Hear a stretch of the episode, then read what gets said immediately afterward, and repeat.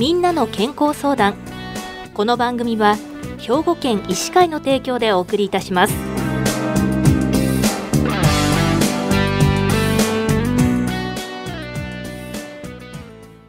みんなの健康相談。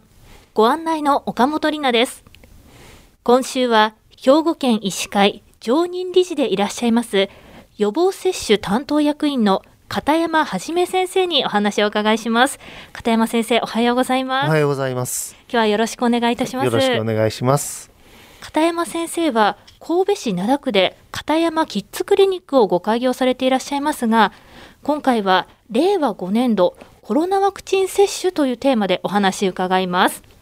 先日5月8日から新型コロナウイルス感染症の感染症法上での位置づけが2類相当から5類に変更されましたけれども新型コロナウイルスワクチンの取り扱いはどのように変わったんでしょうか？本日はそこを先生にお答えいただこうと思います。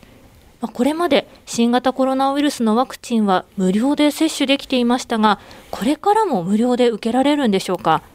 法令により令和5年3月31日までの接種は無料と定められていましたが、この法令の期限が令和6年3月31日までに延長され、少なくとも今年度中は無料で接種を受けることができます。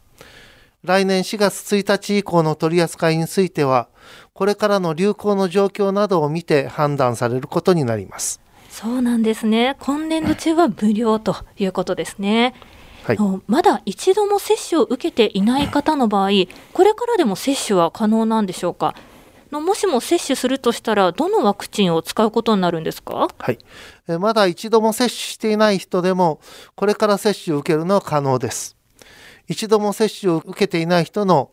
初回接種2回分については、ファイザー社製の一価起源株ワクチンを使うことになっています。モデルナ社の起源株ワクチンは、令和5年2月11日で期限切れとなっていますので、現在使用できるのはファイザー社のワクチンだけです。また、アメリカでは一家期限株ワクチンの製造が中止されていますので、いずれは初回接種から2価ワクチンが使用可能になるかと思われます。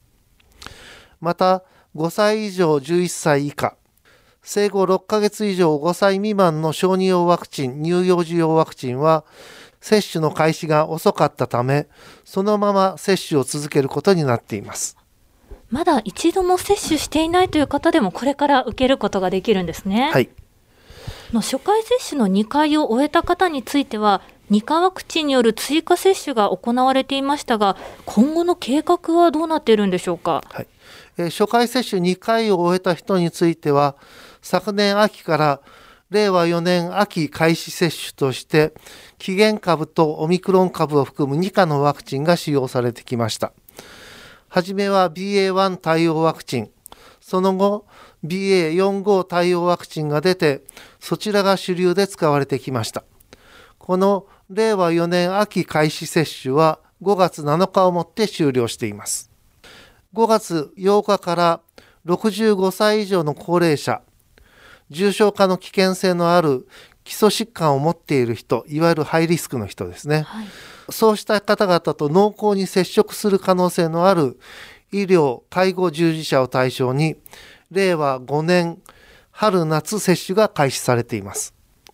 このうち高齢者については接種の奨励と努力義務が行われていますがハイリスクの人や医療介護従事者については奨励努力義務の対象とはなっていません。それぞれの責任で決めてくださいということです。令和5年9月1日からは、令和5年秋冬接種が開始されます。これは15歳以上で初回接種を終えた全ての人を対象に行われるものです。今後は高齢者やハイリスクの人には年に2回、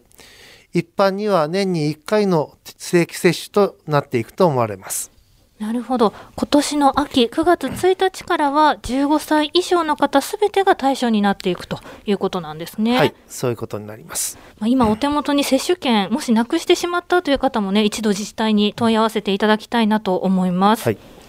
さあ先生ある自治体ではオミクロン BA.45 対応のワクチンを初めは使ってそれがなくなったら BA.1 対応の2価ワクチンを使用するといったような話を聞いていますけれども果たしてそれは有効なんでしょうか？はい昨年の秋は流行株として BA.5 が主流でしたが今年に入ってからその比率はどんどん下がっており現在では分離されるウイルス株の30%にも満たないほどになっています BA.5 以降に出てきた BA.7 とか XBB.1 などと呼ばれる株がいろいろ種類のウイルス株が検出されるようになっているんです。ですが、いずれも BA.1 や BA.4、BA.5 などの流れを組む変異株と言ってよいものですので、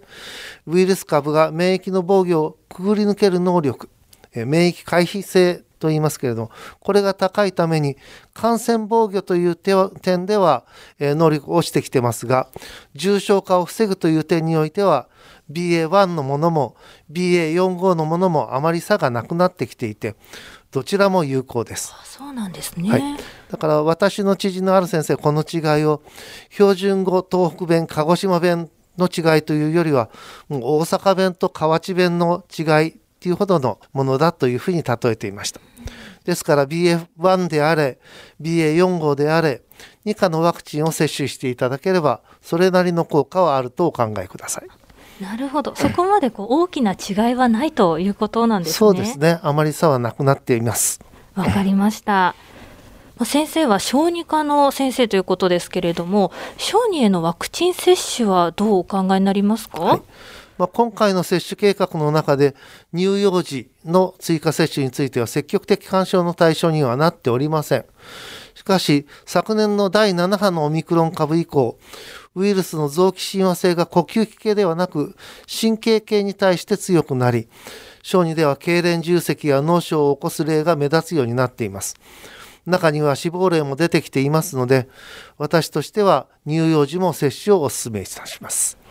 様々な情報がありますのでそれを皆さん入手した上でご自身で判断して接種を検討していただきたいなと思います、はい、正しい情報を集めて判断してください。片山先生ありがとうございました、はい、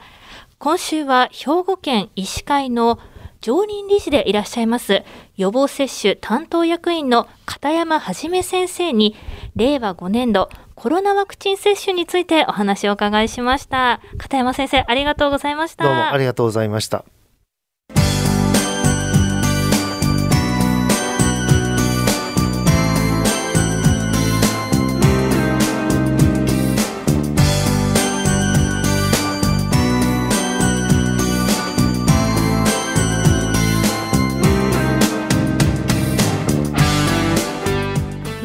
健康相談